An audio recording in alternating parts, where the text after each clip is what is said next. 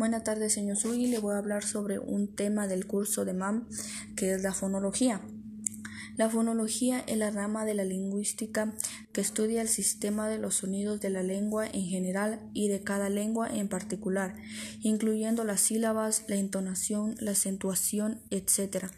A un nivel abstracto o mental, la fonología se complementa, por lo tanto, con la fonética que estudia los sonidos del habla en sí mismos desde los puntos de vista acústico, articulatorio y perceptivo y de manera menos dependiente de cada lengua en particular.